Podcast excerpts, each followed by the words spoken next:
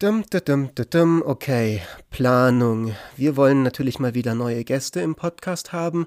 Was gibt's denn da noch so bei anderen deutschen Content Creatern? Da gab's doch irgendeinen YouTube-Kanal. Die haben so Commander Deck Tags. Wie heißt der nochmal? Teufel Highlander oder so ähnlich? Elder Demon Highlander. Oha, was ist das denn für eine Stimme? Wer ist das? Ich, ich bin Lord Belsenlock, Anführer der Kabal und Verwalter aller dämonischen YouTube-Kanäle. Verwalter aller dämonischen YouTube-Kanäle?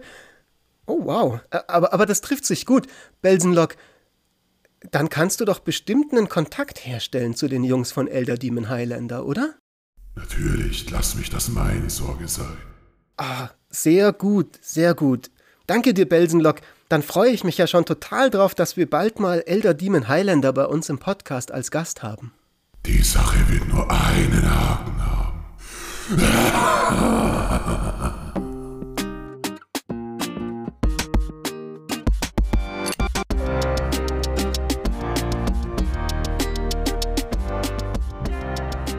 Hallo und herzlich willkommen zu einer neuen Folge Elder Demon Kompass.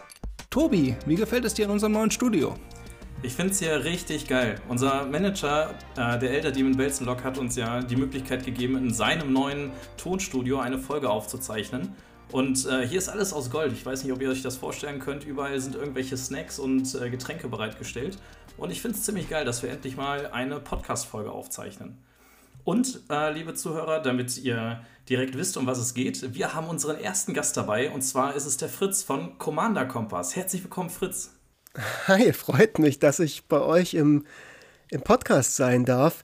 Mir wird jetzt gerade auch klar, was der Belsenlock gemeint hat, als er sagte, die Sache hat einen Haken. Aber okay, das heißt, ich bin jetzt der Gast bei euch, oder wie? Du bist, du bist unser Gast, genau. in in ja, dem tollen Tonstudio. Warst du eigentlich schon mal hier, Fritz? Nee, wir nehmen unseren Podcast ja meistens einfach total langweilig äh, auf über Discord von zu Hause. Ich muss zugeben, dass ihr da einiges äh, am Start habt und uns voraus habt. Ich glaube, wir sollten uns auch einen Dämon suchen, der uns irgendwie als Patron so ein bisschen supportet oder sowas. Falls unser, unter unseren Zuhörern draußen ein Dämon sich befindet oder eine Dämonin, die Bock hat, den Podcast Commander Kompass auch so zu supporten, wie der Elder Demon Kompass supportet wird, dann meldet euch bei uns. Ich kann aber sagen, das hat auch einen Haken. Ja, so ein Pakt mit einem Dämon hat meistens einen Haken.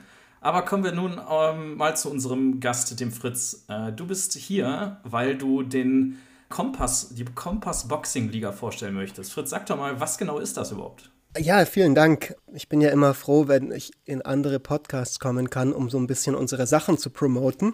Regelmäßige Hörerinnen und Hörer vom Commander Kompass wissen bereits auch, worum es sich handelt. Für alle, die das noch nicht kennen, wir starten jetzt zu Kaltheim wieder eine sogenannte Kompass Boxing Liga auf unserem Discord-Server. Und zwar läuft das Ganze dann so ab, dass wir eben, ich glaube am 19.02. soll das losgehen, also in der Woche ab jetzt ab Release. Da kann dann jede Person, die teilnehmen möchte, erstmal sich ein Display zulegen. Also zum Beispiel, wenn ihr euch eh eine Box von Kaltheim kaufen könnt, könnt ihr die direkt jetzt nochmal zulassen, euch versuchen ein bisschen zu gedulden und dann mitmachen. Und man startet mit einer mit einem Sealed Deck, also aus, ich glaube, acht Boostern wird das bestehen oder sechs Boostern, ich weiß es jetzt gerade nicht auswendig. Und jede Woche werden ein paar neue Booster eben aufgemacht und man macht ein kleines Upgrade und geht dann sukzessive immer ein bisschen höher von der Kartenzahl, also von 60 auf 70 Karten, von 70 auf 80 Karten und so weiter, bis man dann nach vier Wochen auf 100 Karten geht.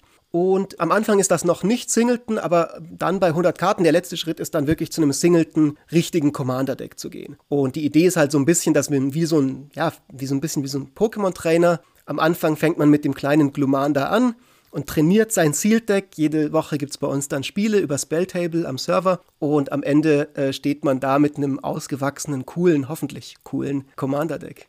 Macht echt mega Bock. Also, wenn ihr Lust habt, ihr zwei, könnt ihr auch gerne vorbeikommen und mitmachen bei der Sealed-Liga. Wir sind da immer auf der Suche nach noch neuen Leuten. Ich werde es mir auf jeden, Fall mal, auf jeden Fall mal angucken. Ich hoffe, dass da nicht äh, schon zu krasse Decks bei entstanden sind.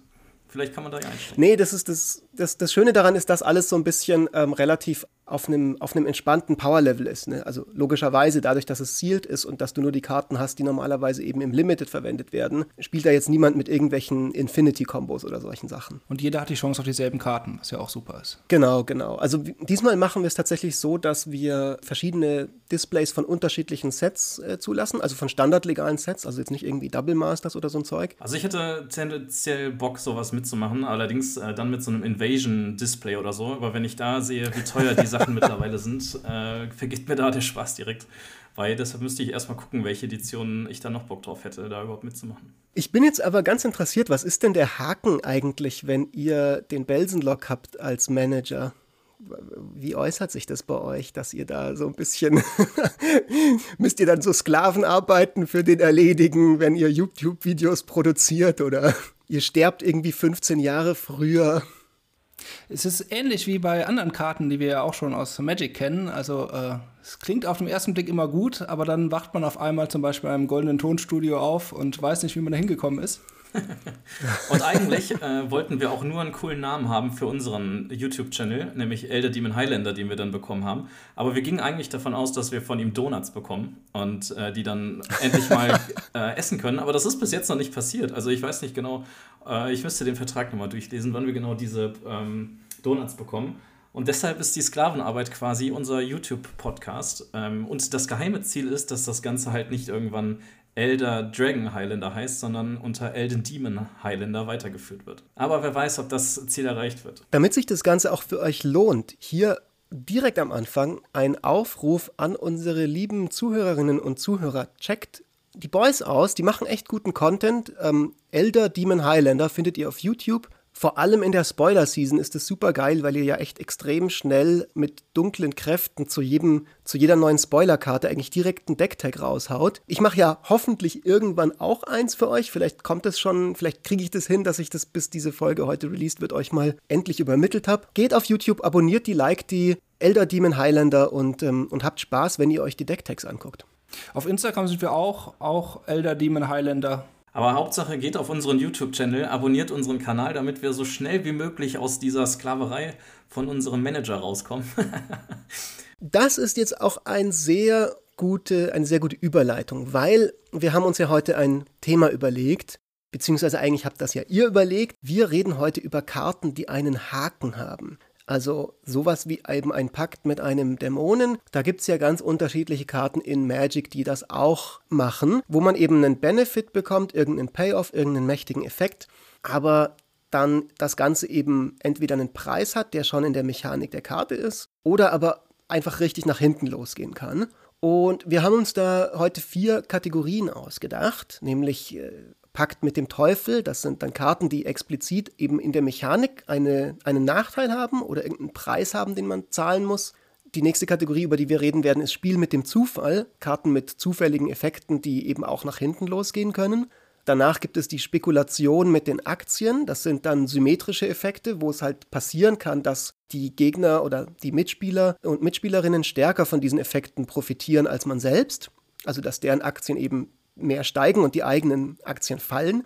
Und das letzte ist der Flug mit Icarus, also wenn man eben zu nah an der Sonne fliegt und dann irgendwelche Effekte spielt, die sehr mächtig sind, die aber auch durch gezielte Karten total vernichtet werden können. Und was wir gerne machen im Commander Kompass, wir haben da immer so ein Spiel oder Exil, aber ich weiß nicht, habt ihr auch sowas beim Elder Demon Kompass? Wir kennen das als Deal oder Exil. Das äh, ja, wir gehen entweder einen Deal ein, der ein Risiko für uns hat, oder wir lehnen ihn ab.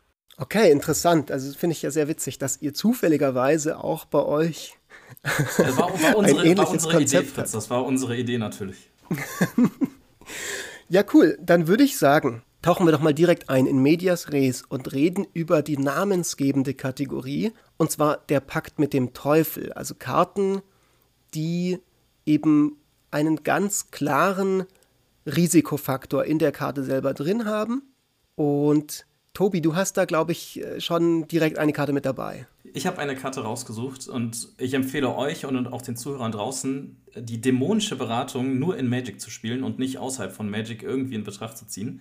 Auf Englisch heißt die Karte Demonic Consultation und ist ein Spontanzauber für ein schwarzes Mana, was verdammt günstig ist und auch eigentlich einen echt coolen Effekt hat. Und zwar muss man eine Karte benennen und dann entfernt man die obersten sechs Karten seiner Bibliothek ganz aus dem Spiel und äh, zeigt die nächste Karte, die oben auf der Bibliothek wird, äh, liegt, allen Spielern. Und wenn es die genannte Karte ist, dann darf man sie auf die Hand nehmen. Wenn nicht, dann entfernt man so lange die oberste Karte seiner Bibliothek, bis die genannte Karte aufgedeckt wird und nimmt sie dann auf die Hand. Warum das einen richtig krassen Nachteil hat, ist natürlich, dass man eine Karte nennen kann, die in den obersten äh, sechs Karten der Bibliothek ist, die man dann im Commander-Format weglegt und dann seine ganze Bibliothek aus dem Spiel entfernt und nicht an die gewünschte Karte rankommt. Wenn man dann natürlich das nächste Mal wieder am Zug ist und eine Karte ziehen würde, hat man das Spiel sofort verloren.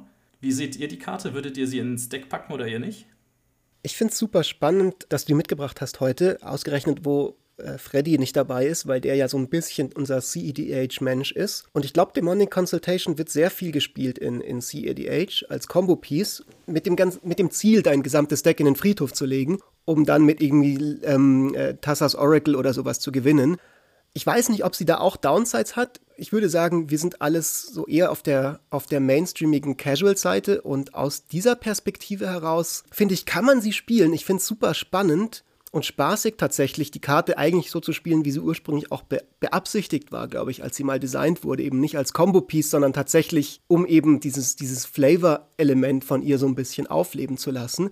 Ich besitze die Karte nicht, ich spiele die nirgends. Ich, ich fände sie aber mal interessant. Ich weiß nicht, ob sie gut ist im, im, im Casual. Ich glaube, du spielst sie aber, Tobi, oder? Ich spiele die in meinem Earthmouse-Deck und äh, ich spiele sie auch nicht aus Combo-Zwecken, sondern tatsächlich, um gezielt in brenzlichen Situationen an Karten ranzukommen, die für mich natürlich das Spiel in eine gewisse Richtung lenken. Und dabei ist es natürlich super riskant, ähm, wenn du dann in einer gefährlichen Situation bist im Spielfeld, im Spiel generell und dann eine Karte benennst und einfach an diese Karte nicht rankommst. Wenn es zum Beispiel darum geht, einen Zerstörungszauber aus deinem Deck zu suchen, musst du sie natürlich explizit benennen und kannst nicht einfach einen x-beliebigen Zerstörungszauber zum Beispiel raussuchen.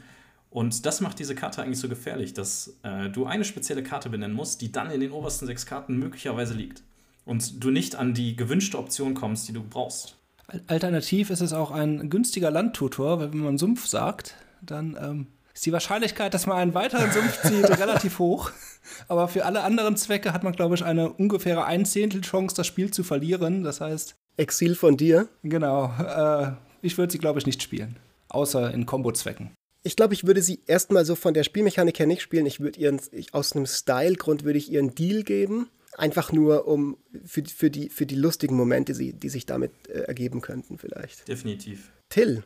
Ja, ich hätte ähm, Phage the Untouchable mitgebracht. Das ist eine 4-4er legendäre Kreatur für insgesamt sieben Mana, vier davon schwarz, die ähm, also theoretisch als Commander spielbar wäre. Jetzt kommen wir zu dem Nachteil. Falls wir Phage aber nicht von unserer Hand spielen, dann verlieren wir das Spiel sofort. Aber den vergessen wir schnell wieder und kommen zu dem Vorteil. Der Vorteil ist, sobald Phage einem Spieler Kampfschaden zufügt, verliert dieser Spieler das Spiel.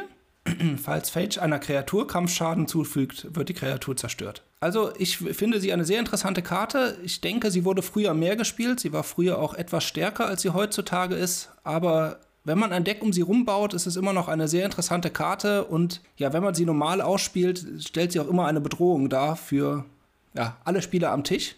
Nachteil ist dann natürlich, wenn sie äh, irgendwann stirbt und jemand spielt zum Beispiel äh, Patrias Bidding, ein Spontanzauber, der ja äh, alle Kreaturen von bestimmten Typen zurück ins Spiel bringt, kann man damit auch schnell das Spiel verlieren. Ich glaube, bei Bidding kannst du allerdings selber den Kreaturentyp wählen. Aber wenn jetzt jemand, also es gibt ja ein paar Sachen, die, also zum Beispiel Living Death, ne, der, der zwingt dich dazu, alle Karten aus deinem Friedhof, alle Kreaturenkarten ins, ins Spiel zurückzubringen. Das wäre natürlich aber es kommen alle Kreaturen ins Spiel. Also wenn du zum Beispiel Elfen sagst und ich sage äh, irgendwas so. anderes, dann kommen alle. Okay, das heißt, ich genau. kann dann sagen, ich möchte den Phage-Kreaturentyp ins genau. Spiel zurückbringen und der, dann kommt sie beim Gegner. Okay, das wäre natürlich einfach ultra witzig. Allein deswegen, finde ich, sollte man sie schon spielen, damit sowas irgendwann mal passiert. Also ich hatte mal eine Spielsituation äh, mit dem Steffen. Also erstmal schönen Gruß an den Steffen da draußen. Und zwar hatte ich äh, Khan Liberated äh, im Spiel liegen und er hat eine Fähigkeit, die besagt, gesagt, dass man eine Handkarte von einem Spieler aus dem Spiel entfernen kann. Und die Masterfähigkeit von Khan ist, dass man 14 Marken von ihm runternehmen kann, um äh, das Spiel neu zu starten. Und dann startet man das Spiel mit allen Karten, die man mit Khan aus dem Spiel entfernt hat vorher, selber neu. Und ich habe äh, natürlich ausgewählt, dass Steffen eine Handkarte entfernen muss und er hat Phage abgelegt, um sie in meinen Kahn reinzulegen. Und damit war es unmöglich für mich, das Spiel neu zu starten, weil ich dann sofort verloren hätte. Mega gut. Also auf, ja, auf jeden witzig. Fall ein Deal. Auf jeden Fall ein Deal, auf jeden Fall. Ich würde ihr, also ich würde sie ehrlicherweise nicht nicht spielen, rein vom Powerlevel und von der Mechanik her. Ich gebe ihr aber trotzdem einen Deal, einfach weil sie dermaßen ikonisch und cool ist und weil sie so ein bisschen dieses Konzept, um das es heute geht, so sehr auf den Punkt bringt. Also du kriegst einen wirklich einzigartigen, sehr coolen Effekt, eben mit dem, dass sie Leute direkt aus dem Spiel nehmen kann. Und es hat halt diese, es hat halt diesen Nachteil. Der Haken ist, du kannst sie nicht einfach so einfach, einfach irgendwie ins Spiel tricksen oder sowas in der Art. Und gerade wenn du sie als Commander benutzen möchtest, musst du ein bisschen mehr dir Mühe geben, dass du sie überhaupt ins Spiel bringen kannst. Und das finde ich cool, deswegen Deal von mir auf jeden Fall für Style-Punkte. Also ich würde einen Deal aus folgendem Grund geben, und zwar der Kreaturentyp von Phage, den müssen wir ja wissen, falls wir mal ein Bidding spielen, um den Gegner zu töten. Der Kreaturentyp von Phage ist Diener und damit hat sie etwas gemeinsam mit uns, und zwar hat sie einen übergeordneten Dämon wahrscheinlich, dem sie dienen muss. Und da gehören wir zu und deshalb muss sie auch in unser Deck. also sie ist quasi Kollegin von Kollegin. euch, kann man sagen. Sehr geil.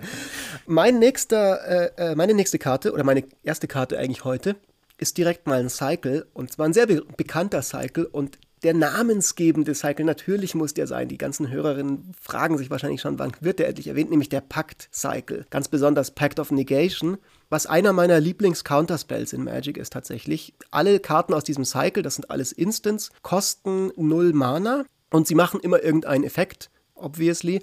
Äh, Pact of Negation sagt, neutralisiere einen Zauberspruch deiner Wahl und alle haben dann die Mechanik, dass du in deinem nächsten Upkeep ähm, eine bestimmte Mana-Kost zahlen musst. Und wenn du das nicht kannst, verlierst du das Spiel. Im Fall von Pact of Negations, das drei farblose Mana und zwei blaue.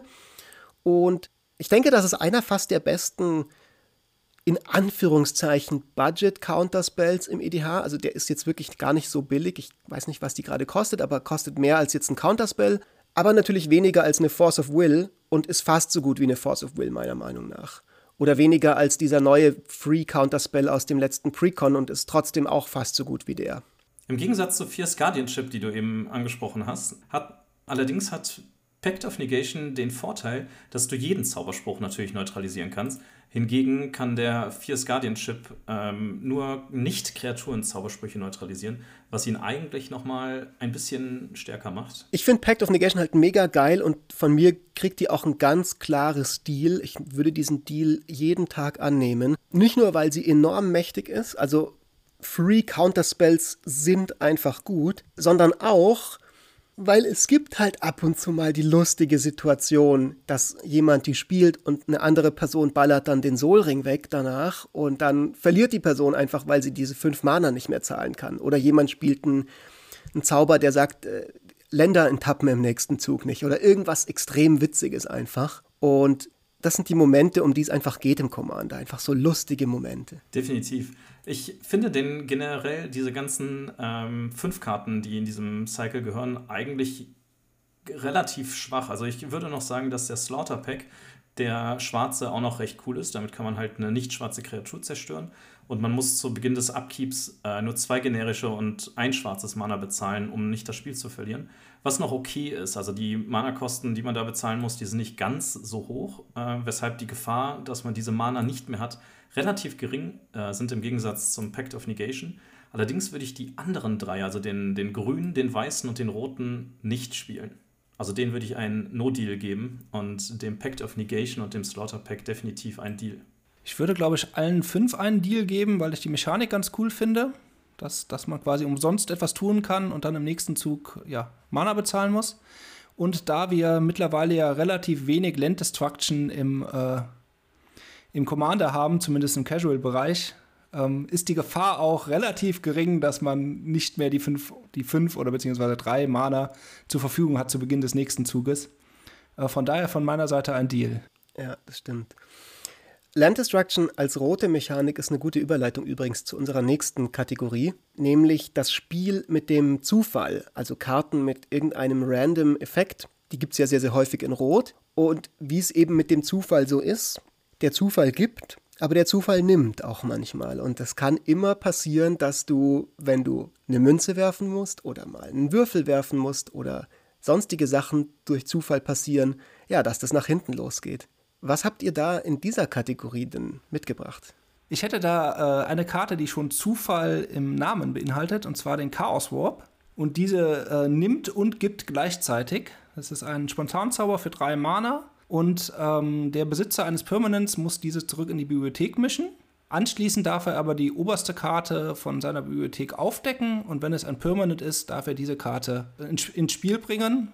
Ähm, das kann sehr gut sein, kann aber auch, ja, wenn man äh, eine 5-5er Bestie gerade zurück in die Bibliothek legt, weil man den Schaden gerade nicht haben will und dann kommt da ein Bleitstil-Koloss, der dich im nächsten Zug angreift, dann ist das ein großer Nachteil. Ich persönlich benutze die aber auch in meinem äh, Drachendeck, wo ich die Drachen am Ende des Zuges aus dem Spiel entfernen muss, um die Drachen einfach selbst wieder in die Bibliothek zu legen und ähm, ja, dann eventuell einen weiteren Drachen aufzudecken, der im Spiel bleibt. Also ich finde generell ziemlich cool an der Karte, dass man sie eigentlich dafür benutzt, seine eigenen Karten wieder in die Bibliothek zu mischen und dann irgendwas Cooles aufdeckt, was man dann im, ins Spielfeld legen kann. Allerdings braucht man diese Karte auch manchmal, um den Gegner aufzuhalten, weil's, weil das Board das nicht anders hergibt, als dass man das auf den Gegner spielen muss.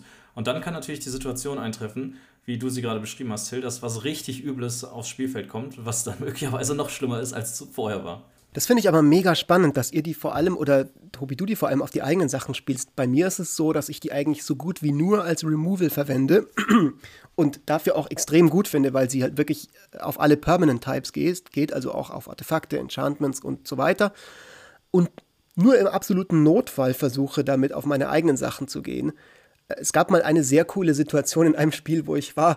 Da hat eine Person äh, das dann als Flicker-Spell benutzt auf, also er hatte irgendeine Kreatur, ich weiß nicht mehr, was das war, am Feld Deluvian Primordial oder irgendwas mit einem sehr starken ETB-Effekt und hat dann den Chaos Warp auf sein eigenes Ding gespielt und es konnte irgendwie nur dieser ETB-Effekt sein, der ihn noch gerettet hat, hat gemischt. der andere Spieler hat natürlich gecuttet und alles war super so, okay, jeder wusste, dass das jetzt wirklich richtig randomisiert war aufgedeckt, es war wieder dasselbe oh, Ding und es hat ihn den Arsch gerettet. Ja, aber das sind geile also, Spielsituationen. So muss das eigentlich Hammer, laufen. Hammer. Ich, ich finde Chaos Warp so eine coole Karte. Ist absolut eine meiner Lieblingskarten tatsächlich. Und ein klarer Deal von mir auch für diese Karte, 100%. Aber vor allem als Removal tatsächlich aus meiner Perspektive. Von mir auch auf jeden Fall ein Deal. Alleine, ne? wir haben jetzt, glaube ich, drei Situationen beschrieben, wie man sie einsetzen kann. Und so eine vielseitige Karte äh, ja, gehört in ein Deck rein. Ich mache mal weiter und gebe ein, dass wir jetzt nicht nur rote Karten hier haben, weil die nächste von dir, kann ich schon mal teasern, wird ja auch gleich nochmal eine rote Karte, Tobi. Ähm, ich habe den Magister of Worth mitgebracht für diese Kategorie. Und zwar ist das ein, äh, ein, ein Engel in Ortsoff-Farben, also schwarz-weiß, kostet äh, sechs Mana, vier farblose, weiß und schwarz, hat vier, vier fliegend, ist aus dem ersten Conspiracy-Set und hat die Mechanik Will of the Council und zwar, wenn der ins Spiel kommt, dann wählen alle Spieler, also es gibt eine Abstimmung und man kann immer entweder für Grace oder für Condemnation wählen. Und wenn Grace mehr Stimmen bekommt, dann werden alle Kreaturen aus allen Friedhöfen ins Spiel zurückgebracht. Und wenn Condemnation mehr Stimmen bekommt, dann wird alles zerstört, werden alle Kreaturen an Bord zerstört. Und die haben wir hier in dieser Zufallskategorie, weil es ist natürlich ein bisschen zufällig. Man weiß nicht, wie die Gegner sich verhalten werden, wie die anderen Mitspieler abstimmen werden. Man kann natürlich versuchen, das politisch irgendwie so ein bisschen hinzubiegen, aber sicher sein kann man sich nicht. Und das Problem mit diesem Engel oder das, warum der einen Haken hat, ist, dass es halt immer die Gefahr gibt, du spielst ihn und hoffst wirklich, dass die Leute das machen, was du brauchst in dem Moment, aber dann machen die Leute doch genau das andere. Und es geht total nach hinten los und irgendein anderer Spieler hat was super krasses im Friedhof und äh, das wird dann wiederbelebt, zum Beispiel. Eine Phage zum Beispiel. Ja, eine Phage zum Beispiel. ja, oder du hast selber die Phage im Friedhof und spielst ihn als Boardwipe und dann also merken die Leute, dass du eine Phage im Friedhof hast. Was ich interessant bei der Karte finde, ist, also es ist ja eher wahrscheinlich, dass alle Kreaturen zerstört werden, da es unentschieden äh, braucht oder eben halt die meisten Stimmen. Weshalb es eher wahrscheinlich ist, dass alle Kreaturen zerstört werden. Und bei den Spielen in unserer Playgroup, wo Till und ich eben am meisten spielen, ist es so, dass wir super wenig Boardwipes spielen und alle irgendwie an ihren Kreaturen hängen und keiner will irgendwie ein Boardwipe spielen. Und wenn dann so eine Kreatur natürlich kommt und die Gemeinschaft abstimmen muss, werden jetzt alle zerstört oder kommen alle wieder? Ich sehe schon das Chaos, was bei uns am Spieltisch existiert. Ähm, das, kann, das kann nur äh, in Chaos enden und keiner, keiner wird irgendwie gerecht. Ähm, weil wenn alle Kreaturen zerstört werden, ist das Board natürlich wieder leer. Aber wenn alle Kreaturen wieder aus dem Friedhof ins Spiel kommen, dann ist wieder so ein, ein Chaos auf dem Spielfeld, was, was man wahrscheinlich gar nicht vorhersehen kann oder kalkulieren ah, und du kann. meinst, weil, weil niemand Bock drauf hat, werden immer alle eher zerstören. Äh, ja, weiß ich nicht genau. Ich, ich kann mir vorstellen, dass eher so abgestimmt wird, dass alles wiederkommt. Äh, weil, alle okay. die, weil alle die Kreaturen behalten wollen. Aber dann kommt halt alles, ja. alles wieder, was man im Friedhof hat. Und das ist einfach nur äh, richtig witzig, aber genau dafür muss man solche Karten eigentlich spielen. Und deshalb von meiner Seite auf jeden Fall Deal, aber auch nur aus dem Grund, weil man bei dieser Karte nicht als Sieger hervorgeht, weil drei andere Spieler auch ihren Scheiß wieder aus dem Friedhof zurückbekommen und man definitiv äh, am kürzeren Hebel sitzt. Ich finde den politischen Aspekt der Karte super, von daher würde ich sie, glaube ich, auch spielen. Ich mag so politische Karten, dass, dass, dass man vorher ein bisschen äh, sich mit anderen abstimmen muss und dann kommt doch was anderes raus, als abgesprochen war. Ähm, aber von mir auch ein Deal. Okay, dann bin ich mal hier der, der Dissent und ich gebe dem Engel ein Exil. Ich will diesen Deal nicht eingehen. Schlicht und einfach, weil wenn der Zufall schon gegen mich ist und nach hinten losgeht, dann lieber wirklich der Zufall, wirklich der Würfel, wirklich die Münze und nicht der Zufall, dass ich einen Menschen am Tisch habe, der sich einfach komplett irrational verhält und sich irgendwie dann bei dieser Abstimmung so verhält, dass ich mich nur darüber aufregen muss und deswegen dann mein Board verliere. Wenn es einfach viel besser für den anderen gewesen wäre, auch alle Kreaturen aus dem Friedhof zu holen. Aber nein, er muss ja den Boardwipe wählen. Deswegen von mir ein Exil für die Karte. Ich habe noch eine Karte mitgebracht und zwar ist es äh, Gamble. Wenn man diese Karte gespielt hat, dann ist man quasi den Deal schon eingegangen. Das ist eine rote Hexerei für ein rotes Mana. Und hierbei darf man seine Bibliothek nach einer Karte durchsuchen und sie auf die Hand nehmen. Danach muss man natürlich die Bibliothek mischen, aber auch aus seiner Hand eine zufällige Karte auswählen, die dann abgeworfen werden muss. Und das ist eben halt auch der Haken an dieser Karte. Es kann eben halt die Karte sein, die man sich vorher rausgesucht hat. Das ist mir zum Beispiel mal passiert in meinem, in meinem Goblin-Deck. Man mag es kaum glauben, aber in meinem Goblin-Deck hatte ich Mana-Probleme und brauchte ein Land. Und das war offensichtlich. Und ich habe halt mir ein Gebirge rausgesucht und dann äh, meine Handkarten gemischt und eine zufällige Karte bestimmt, die natürlich im Friedhof landen musste.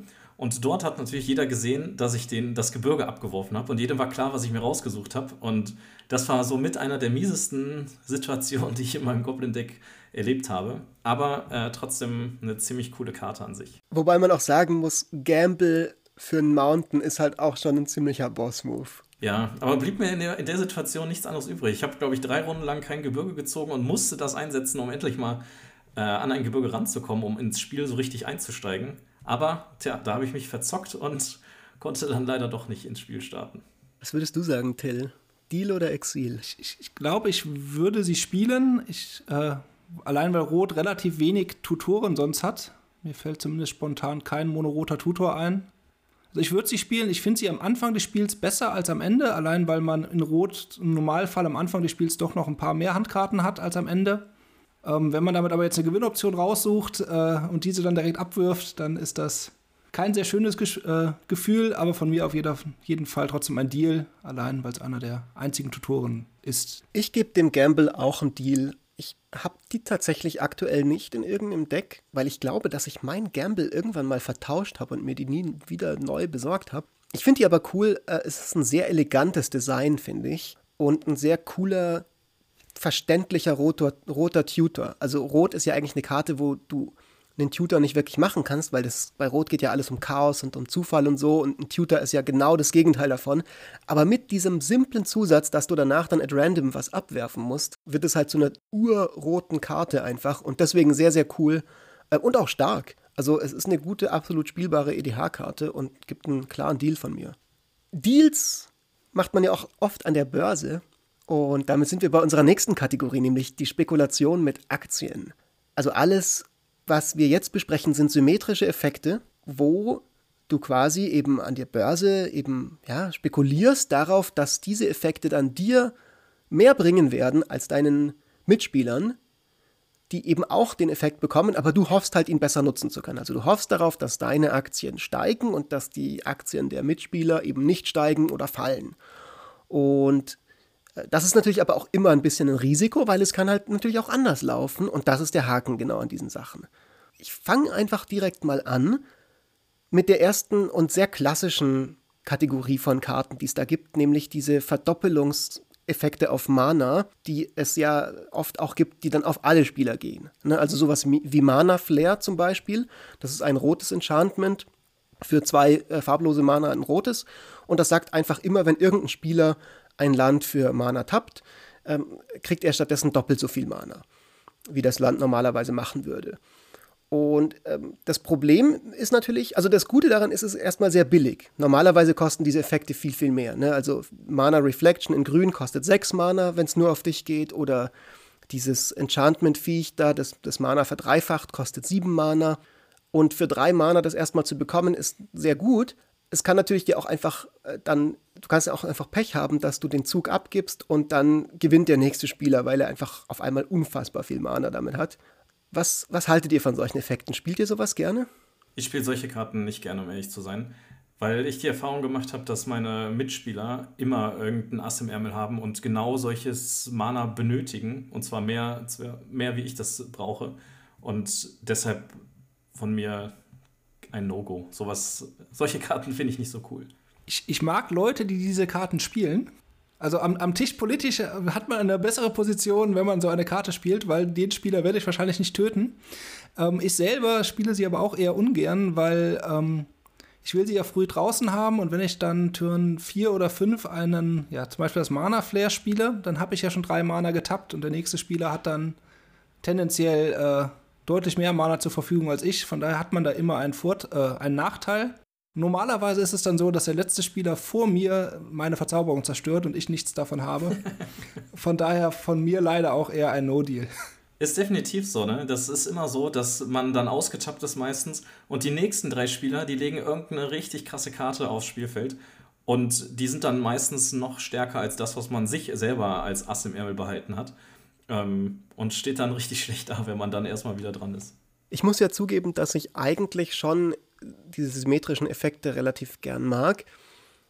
Und zwar ähm, in Decks, die so ein bisschen ein Interesse daran haben, also entweder einfach enorm lustige Spiele zu machen, wo epischer Stuff passiert. Und das passiert natürlich schneller und nochmal übertriebener, wenn du die Ressourcen von allen Leuten verdoppelst aber auch in Decks, die so ein bisschen besser werden, dadurch, dass deine Gegner verrückteres Zeug machen. Ich habe beispielsweise ein Deck, äh, ein Ruhan-Deck, also in Jeskai-Farben, wo ich viel so Damage Reflect Sachen spiele und so. Und, und eigentlich will, dass meine Gegner gigantische Kreaturen ans Board legen. Also zum Beispiel, wenn die irgendeine Hydra spielen für X, dann ist es eigentlich gut für mich, wenn die Hydra nochmal 30-30 hat anstatt 15-15, wenn sie ins Spiel kommt und die Leute noch mal mehr Mana haben und dann mich damit angreifen und ich dann sagen kann, haha, Edgy Badge, der Schaden geht auf dich selber zurück, da ist es dann explizit Teil der Idee, dass ich den Gegnern vermeintlich erstmal Ressourcen gebe, aber am Ende diese Ressourcen umdrehe und sie auf sie selber anwende. Ich muss aber auch zugeben, dass es mir schon extrem oft passiert ist, dass ich so einen symmetrischen Effekt gespielt habe und dachte, ich mache mich vielleicht auch ein bisschen beliebt damit. Dann profitieren alle Leute davon und die letzte Person, bevor ich wieder dran bin, spielt noch ein Disenchant drauf und haut es wieder in den Friedhof und ich krieg nichts davon. Das ist mir auch schon sehr häufig passiert. Ich gebe ihm aber trotzdem mal einen Deal. Jetzt vielleicht nicht konkret dem Mana-Flair, aber generell, sage ich mal, dieser breiten Kategorie an symmetrischen Effekten, die das Mana erhöhen. Kann im richtigen Deck durchaus witzig sein. Die, nächsten, die nächste Karte, die wir dabei haben, ist auch ein symmetrischer Effekt. Also ich habe noch das Zeitsieb mitgebracht, eine, ein Artefakt aus Mirodin, was mir ziemlich cool gefällt, weil es auch ein ziemlich abgespacedes Artwork hat. Also es lohnt sich auf jeden Fall, die Karte mal zu suchen. Das Zeitsieb kostet insgesamt 5 generische Mana und besagt, zu Beginn des Versorgesegments jedes Spielers entfernt jeder Spieler die oberste Karte seiner Bibliothek ganz aus dem Spiel. Und der Spieler, der die Karte mit den höchsten umgewandelten Mana-Kosten aufgedeckt hat, erhält nach diesem Zug einen zusätzlichen Zug. Das ist natürlich eine ziemlich coole Karte, um auch so ein bisschen die Spielreihenfolge mal zu manipulieren, da in jeder Runde, also auch in jedem Extra-Step, äh, wieder erneut die oberste Karte von jedem Spieler aufgedeckt werden muss, um zu bestimmen, wer den nächsten Zug bekommt. Und das spielt man natürlich optimalerweise selber in einem Deck, wo man selber mit ziemlich hohen umgewandelten Mana-Kosten hantiert, um so im besten Fall natürlich seine Gegner nicht mehr an den an Zug kommen zu lassen. Allerdings äh, hat das Ganze auch einen Haken, wenn unsere Gegner nämlich auf einmal eine Karte aufdecken, die noch höhere umgewandelte Mana-Kosten haben als unsere. Das kann per Zufall ja mal entstehen, dass man ein Land aufdeckt und unser Gegner vielleicht äh, ein Artefakt oder eine andere Karte für ein Mana. Dann ist der direkt am Zug und das ist natürlich gegen unsere Strategie, aber trotzdem schon eine ziemlich witzige Karte. Deal oder Exil? Ich würde dem Ding auf jeden Fall einen Deal geben, weil wir in unserer Playgroup schon einige Spiele hatten, wo diese Karte äh, ins Spiel kam und das war einfach super witzig, weil keiner mehr genau wusste, wer ist als nächstes dran und so weiter. Und ganz, ganz verrückt werden die Spiele, sobald ein zweites Zeitsieb noch äh, auf irgendeine andere Art und Weise ins Spiel kommt, möglicherweise kopiert oder auch nochmal gespielt. Und äh, da muss man sich tatsächlich aufschreiben, wer dann am Zug ist und wer den nächsten Zug bekommt. Weil sobald das Zeitsieb natürlich zerstört wird, ähm, ist wieder die normale Spielreihenfolge dran. Und häufig ist es einfach so, dass wir vergessen haben, wer eigentlich wirklich am, am Zug war. Und äh, das ist schon eine ziemlich witzige Karte. Wobei der Haken natürlich auch ziemlich übel ist, aber deshalb, wenn man Spaß haben will, auf jeden Fall ein Deal. Ich wollte ihr bereits ein Exil geben, aber war mir nicht ganz sicher. Aber als du dann gesagt hast, ein zweites Zeitsieb, war ich dann so, oh, okay, wenn ich mir das nur vorstelle, dann gibt es gleich ein doppeltes Exil von mir. Ich finde die Karte sehr cool designt. Ich habe sie noch nie gespielt tatsächlich und ich wäre mal interessiert an dem Game, wie das ablaufen würde. Und ich war auch schon oft versucht, sie in Decks zu tun, aber dann gucke ich sie mir an und dann denke ich mir so, boah, nee, erstens führt das doch nur zu so viel Verwirrung und Kopfschmerzen. Wenn ich abends entspannt mal Commander spielen will, überlastet mich das total. Und zweitens, ich weiß einfach schon, dass dann irgendein Typ am Tisch oder irgendjemand am Tisch sitzen wird, der oder die die ganze Zeit Extrazug nach Extrazug absahnt und ich einfach nur noch zugucken werde, wie mit meinem eigenen Zeitsieb jemand anderes das Spiel gewinnt. Aber dann gib dem Ganzen ein Exil auf Probe und spiel es wenigstens einmal und, und berichte okay. uns mal, wie es war, weil das ist schon ähm, ziemlich witzig. Diesen Deal können wir gerne eingehen. Aber möglicherweise, wenn deine Freunde dann diese Erfahrung machen, dass sie selber nicht mehr an, an, an die Reihe kommen, kann es möglicherweise sein, dass deine Freunde den Freundschaftspakt mit dir vielleicht dann auch nicht mehr Freunde sind. Ja. ich finde ich find das Chaos, was durch dieses Zeitsieb entsteht, sehr schön. Von daher ähm, ja, von, von meiner Seite wäre es ein Deal, weil es einfach Spaß macht, wenn diese Karte am Tisch ist. Nicht unbedingt, wenn sie ein- oder mehrfach kopiert wird, aber äh, einmal ist es einfach kompletter Zufall. Man weiß nicht, wann ist man das nächste Mal dran. Man kann nicht damit spekulieren, lasse ich mir jetzt Mana ungetappt, um irgendwie zu reagieren, weil es kann auch sein, dass man die nächsten zehn Züge nicht mehr am Zug ist. Also ich finde es sehr, sehr ja, lustig, diese Karte zu, also, zu spielen oder mit ihr zu spielen. Und von meiner Seite ein Deal, aber erst, wenn man sich wieder in größeren Gruppen treffen darf, weil online will ich diese Karte nicht spielen. Eine richtige, eine richtige Mutprobe ist es natürlich, diese Karte zu spielen, wenn man selber nur fünf Mana zur Verfügung hat und sich komplett austappt, weil man dann möglicherweise das Rest des Spiels einfach auch nichts mehr spielen kann. Das ist so die ultimative Mutprobe. Das wäre dann, wenn man wirklich Bock hat auf Risiko. Genau.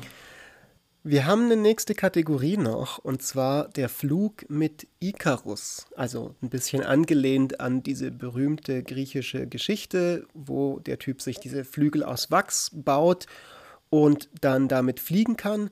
Und dann fliegt er aber zu nah an die Sonne, das Wachs schmilzt, er stürzt ab und äh, geht dabei drauf. Und dasselbe kann passieren in Magic, in einem Commander-Game, wenn man eben irgendwelche Combo also nicht Infinite-Kombos, aber irgendwelche Synergie-Pieces in seinem Deck hat, die irgendwas richtig Gutes machen, die einem, also wenn es gut läuft, den Sieg bringen können oder enormen Value bringen können, gleichzeitig aber auch irgendeinen Haken haben, wo dann bestimmte Gegeneffekte, die normalerweise einen nicht so hart treffen würden, auf einmal einen viel, viel härter treffen und zu einem richtigen Blowout führen, führen können, wenn man Pech hat. Till, von dir kam diese Kategorie ja so ein bisschen, weil du der Erste warst, der deine Karte vorgeschlagen hat in unserer Vorbesprechung. Genau, ich habe da die, äh, ja, generell eigentlich Karten vorgeschlagen, die äh, Länder zu Kreaturen machen. Als Beispiel Natural Affinity, ein Spontanzauber für drei Mana, ein grünes, zwei beliebige. Und äh, der macht all unsere, Länder, also all alle eigenen Länder zu zwei Zweier-Kreaturen, die immer noch Länder sind. Ich war früher ein sehr großer Freund von dieser Karte und ähnlichen, bis dann ein paar Spiele zustande gekommen sind, wo ich das gespielt habe. Und als Reaktion kam dann ein äh, gecyceltes schwarzes Decree, was allen Kreaturen minus zwei, minus zwei gegeben hat. Und daraufhin hatte ich keine Länder mehr und dachte zwei Minuten vorher noch, ich habe das Spiel jetzt auf jeden Fall gewonnen. und seitdem bin ich etwas vorsichtig geworden, was diese Karten angeht. Die neuen Effekte machen ja noch unzerstörbar. Das macht es ein bisschen besser, aber ich bin da immer noch sehr, sehr skeptisch. Es kann sehr stark sein, es kann aber auch ja, einem das Spiel kosten. Aber selbst wenn bei neuen Effekten die Länder, die zu Kreaturen werden, unzerstörbar sind, wenn sie minus zwei, minus zwei halten, werden sie trotzdem zerstört oder in den Friedhof gelegt. Aber die Spielsituation, die du gerade beschrieben hast, wo man denkt, ja, gleich nächsten Zug oder nächste Aktion habe ich das Spiel gewonnen und dann kommt die Wende, das ist einfach perfekt für, für Karten, die einen Haken haben. Ich muss zugeben, ich finde diese Länder, also jetzt konkret die Sachen, die Länder zu Kreaturen machen, finde ich tatsächlich ganz cool. Im Idealfall würde ich da dann schon die neueren Sachen spielen, die eben dann nochmal unzerstörbar machen, weil klar, es kann immer sein, dass jemand mal das schwarze Decree auf der Hand hat und das dann cycelt und du halt einfach schlecht dran bist. Aber zumindest, also es gibt sehr wenig Instant Speed Board Wipes, die Minus Minus geben. Das ist, glaube ich, sogar das schwarze Decree. Das einzige, wenn jetzt niemand irgendwie eine. Es gibt noch, es gibt noch einen schwarzen Spontanzauber, der dasselbe macht, aber ja. Ja, es gibt noch okay, diese Morph-Kreatur, die auch aufgedeckt werden kann. Ah, stimmt. Ja, stimmt, stimmt. Also ich würde zumindest das Risiko eingehen, weil in vielen Fällen, wenn du jetzt zum Beispiel ein Landfall-Deck hast, wo du wirklich extrem viele Länder spielst, kannst du damit halt echt den Sack zumachen. Ein Freund von mir hat ein sehr mächtiges Deck mit Yolrael, diese grüne Spellshaper-Legende, die quasi diesen Effekt hat, nur eben als aktivierte Fähigkeit. Also die kann deine Länder zu 3-3, glaube ich, ist das Kreaturen machen. Und das Deck rammt einfach die ganze Zeit. Und dann macht er das und meistens oder sehr, also eine Weile lang hat er damit sehr, sehr gut gewonnen, bis wir halt gemerkt haben, so hey, wir wissen jetzt, wie dieses Deck läuft und wir müssen, wir dürfen Jolrail einfach nicht liegen lassen. Gerade weil es ab und zu diesen, diesen, diesen epischen Moment geben kann, wo das total nach hinten losgeht und das immer so lustig ist, bin ich ein Fan von dieser Kategorie von Karten und würde auch jetzt der Natural Affinity zum Beispiel auf jeden Fall einen Deal geben. Auf jeden Fall, da bin ich bei dir. Das, das hast du gut beschrieben. Deshalb würde ich der Karte auch einen Deal geben. Ja, aus meinen schlechten Erfahrungen, die, glaube ich, überproportional oft vorgekommen sind, gibt es von mir ein No-Deal. Zumindest für die alten Landverwandlungskarten, die auch alle Länder dann verwandeln. Und ja, ja. Ich, ich mache mal direkt tatsächlich weiter mit den, der nächsten Karte, die, ähm, die ich mitgebracht habe, weil die sehr gut dazu passt. Und zwar Mycosynth Lattice oder auch sage ich mal, die, die Verzauberungsversion davon, der Enchanted Evening. Äh, Enchanted Evening macht alle deine Kreaturen zu Verzauberungen noch zusätzlich und Microsoft Lattice macht alle Permanents von allen Spielern zu Artefakten. Das kann im richtigen Deck natürlich total abgehen. Ne? Also Lattice ist ja in Artefakt-Decks unfassbar gut, um einfach, um einfach Affinity for Artifacts komplett bonkers einfach nur noch zu machen. Oder Evening äh, kann halt in einem Enchantment-Deck sehr, sehr krass sein. Nur wenn du halt Lattice, Microsynth Lattice spielst und dein Gegner macht Overload, ich zerstöre alle Artefakte, die ich nicht kontrolliere, dann ist halt gute Nacht. Mit der Lattice tatsächlich hatte ich eine sehr witzige Situation mal in einem Spiel mit ähm, einem der Moderatoren von unserem Discord-Server. Der hat ein Artefaktdeck gespielt und hatte die Microsynth Lattice an Bord liegen. Und ich habe mein Illuna Bestien Tribal Deck gespielt und hatte Ether Charge, das ist eine rote Verzauberung, die immer, wenn eine Bestie ins Spiel kommt, vier Schaden auf den gegnerischen Spieler schießt. Und habe dann, ähm, Name fällt mir gerade nicht ein, für vier Mana eine grüne Hexerei gespielt, die mir ein, die mir ein Bestien-Token gibt für jedes Artefakt, das ein Spieler meiner Wahl kontrolliert. Das ist stark. Hab dann halt irgendwie 30 Bestien bekommen. 30 mal vier Schaden geschossen und gewonnen. Und das war einfach extrem lustig. Und er hatte halt gedacht, geil, nächsten Zug mache ich den Sack zu mit meiner Lattice und mit, mit meiner Artefaktmacht hier. Ja, also das ist richtig cool. Wobei ich zugeben muss, dass bei uns in der Playgroup, glaube ich, keiner das spielt, Till, oder? Also ich meine, wir haben, glaube ich, keinen, der die Karte spielt. Deshalb kann ich gerade äh, von keiner Story erzählen, wo das mal einen ausschlaggebenden Punkt gebracht hat. Ich wüsste es jetzt gerade auch nicht, aber ich finde die Karten auf jeden Fall sehr interessant, wenn man so eine Art von Deck spielt. Dann haben sie, glaube ich, oder aus meiner Meinung haben sie mehr Vorteile als, als Nachteile für das Deck. Und ich würde sie, ich würde sie, denke ich, beide spielen. Also von meiner Seite ein Deal. Also ich würde dem Ganzen ein Exil geben, da mir momentan keine konkrete Situation einfällt, wo mir das einen Vorteil bringen sollte. Und die Karte soll ja nicht nur einen Haken für mich haben, sondern auch in irgendeiner Form einen Vorteil bringen. ja. Und äh, deshalb wäre es für mich halt ein Exil. Wobei ich den Sinn natürlich verstehe, dass die in Artefaktdecks natürlich eine, obwohl da hat man eigentlich schon genug Artefakte. Warum sollte ich die dann generell spielen? Um meine Länder auch zu Artefakten zu machen? Also was du zum Beispiel machen kannst, wenn du Rot spielst, kannst du, die macht ja auch Sachen von Gegnern zu Artefakten. Mhm. Und mein Cousin hatte mal ein Deck vor vielen Jahren, wo er dann die Lettis zum Beispiel gespielt hat und diesen roten Drachen, der Kontrolle über alle Artefakte ah, übernehmen okay. kann, wenn er irgendwie Schaden macht oder irgendwas macht. Und dann kannst du natürlich von allen Leuten alle Sachen übernehmen. Das ist dann schon gut, wenn halt dir auf einmal alle Permanents gehören. Okay, verstehe. Ja gut, dann würde ich dem Ganzen äh, doch, glaube ich, mal eine Chance geben. Aber nur als, als coole Combo. Ähm, wobei man wahrscheinlich dann sehr gehasst wird, wenn man das in einem Combo Das ist halt so ein bisschen die nächste Sache. So. Also gerade Micros Lattice ist eine Karte, die du sehr selten nur siehst auf eine wirklich faire Art und Weise in meiner Erfahrung. Meistens ist sie Teil von irgendeiner fiesen Combo, entweder indem du die spielst und dann alle Artefakte von allen Gegnern zerstörst oder alle Artefakte von allen Gegnern übernimmst oder einfach totale Combo-Quatsch machst mit deinen eigenen Artefakten wenn du sie wirklich nur spielst, damit du ein paar mehr Punkte auf deine Affinity-Effekte bekommst, dann ist sie ja vielleicht eher nur so mittelgut, das stimmt schon. Ich glaube, da ist Enchanted Evening eher die freundliche Variante, um die Verzauberung Comes into Play-Effekte und sowas zu verstärken im Verzauberungsdeck. Freundlich, freundlich ist auch die nächste Karte, glaube ich, die wir noch haben, oder? Also kommt darauf an, auf welche, an welchem Ende man sitzt, wenn die einen haut. Also ich habe noch eine legendäre Kreatur mitgebracht, und zwar Ephra, Zeugin von Halkion. Äh, sie ist eine 4-4er-Kreatur mit Lebensverknüpfung, also recht unscheinbar, hat aber eigentlich eine coole Fähigkeit. Und zwar für vier generische Mana können wir die Fähigkeit aktivieren. Und zwar tausche deine Lebenspunkte mit der Stärke von Ephra. Also mit anderen Worten, ähm, wenn man 40 Lebenspunkte hat und einen Spieler angreift, dann kann man diese Fähigkeit aktivieren und erhält auf einmal vier Lebenspunkte oder sein Lebenspunktestand wird auf vier reduziert und Ephra ist auf einmal eine 40-4er-Kreatur mit Lebensverknüpfung. Der, das Ziel ist natürlich, dass wir einem Gegner damit Kampfschaden zufügen und wir danach auf 44 Leben wieder hochgehen. Aber das Ganze kann natürlich derbe in die Hose gehen, nämlich in dem Moment, wo ein Zerstörungszauber auf diese Kreatur gewirkt wird und wir auf einmal nur noch vier Lebenspunkte haben.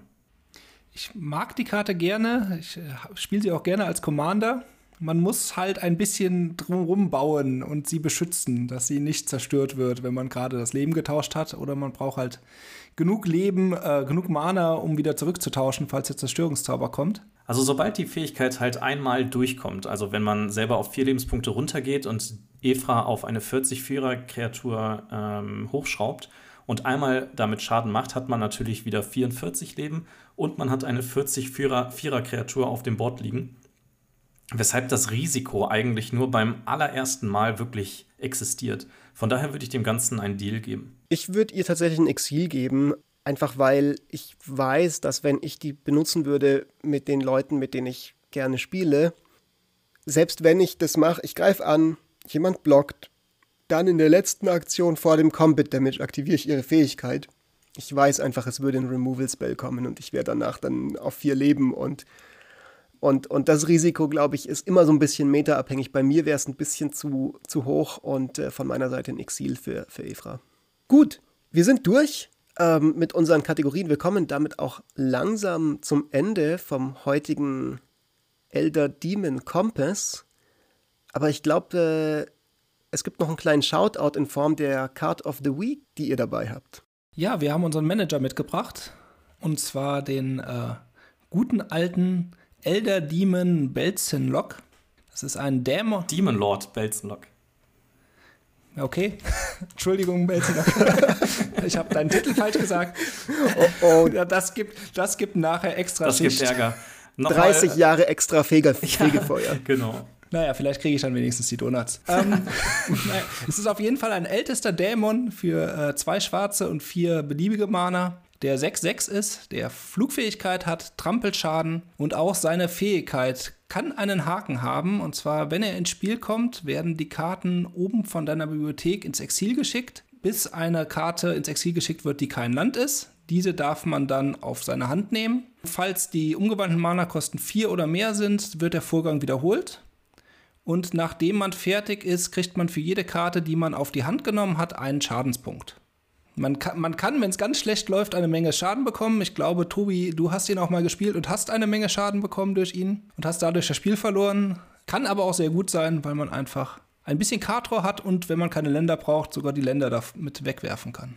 Außerdem müssen wir ihm dankbar sein, weil ohne Belsenlock wäre ja dieser Podcast heute nie zustande gekommen, dass ich bei euch zu Gast sein darf. Von daher Shoutout an den YouTube Number One YouTube-Dämonen Deutschlands für seine Manager-Tätigkeit.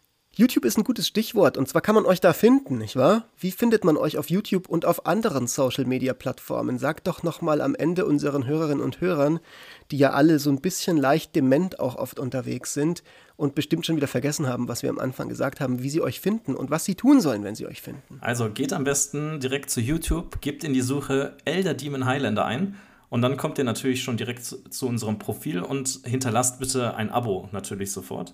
Was ihr auf unserem Kanal äh, erwarten könnt, sind regelmäßig Decktext zu gewissen legendären Kreaturen. Wir haben uns auf die Fahne geschrieben, dass wir in der Spoiler-Season immer recht schnell die legendären Kreaturen rausfiltern und dazu möglichst schnell eine Decktag äh, online stellen. Dabei stellen wir ein paar Karten zusammen, die so ein bisschen Inspiration geben sollen.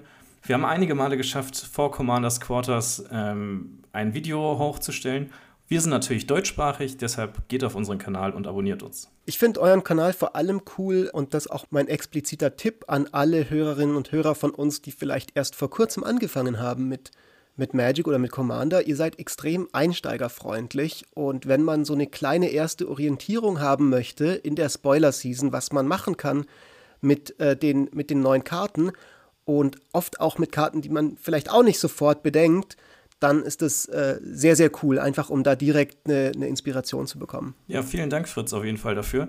Was wir noch auf unserem Kanal haben, sind natürlich äh, Gameplay-Videos. Das sind bisher nur ein, ein, paar Videos. Allerdings freuen wir uns natürlich, wenn Corona irgendwann vorbei ist, dass wir dich vielleicht auch wirklich mal ohne Umwege über unseren Manager mal zu einem Gameplay-Video einladen können. Sehr gern, das kriegen wir hin. Meine lieben äh, Leute, meine lieben Dämonen und Menschen, die diesen Podcast hören. Wir waren wirklich sehr froh, dass ihr euch wieder uns anvertraut habt, dass ihr zugehört habt. Geht auf jeden Fall zu Elder Demon Highlander. Wenn ihr schon dabei seid und auf YouTube seid, könnt ihr auch mal dem Commander Kompass ein Abo geben. Wir machen da zwar gerade aktuell nichts, aber eines Tages machen wir vielleicht auch mal YouTube-Videos. Ansonsten abonniert uns, äh, findet uns auf Spotify und iTunes, gebt uns Ratings, Reviews, das ganze Zeug, was man halt so macht. Gebt auch natürlich Ratings und Reviews und Thumbs up an Elder Demon Highlander.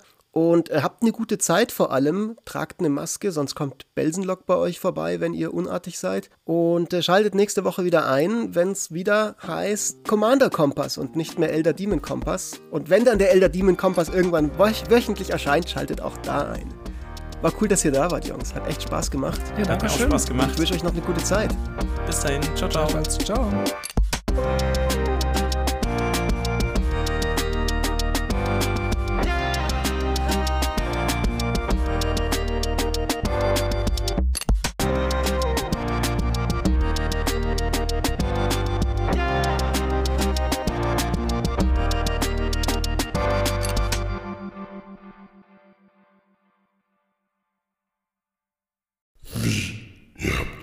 es kommt schon wieder was nach der Musik.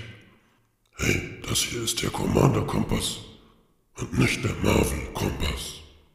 Hinfort, Sterbliche, hier ist jetzt Feierabend.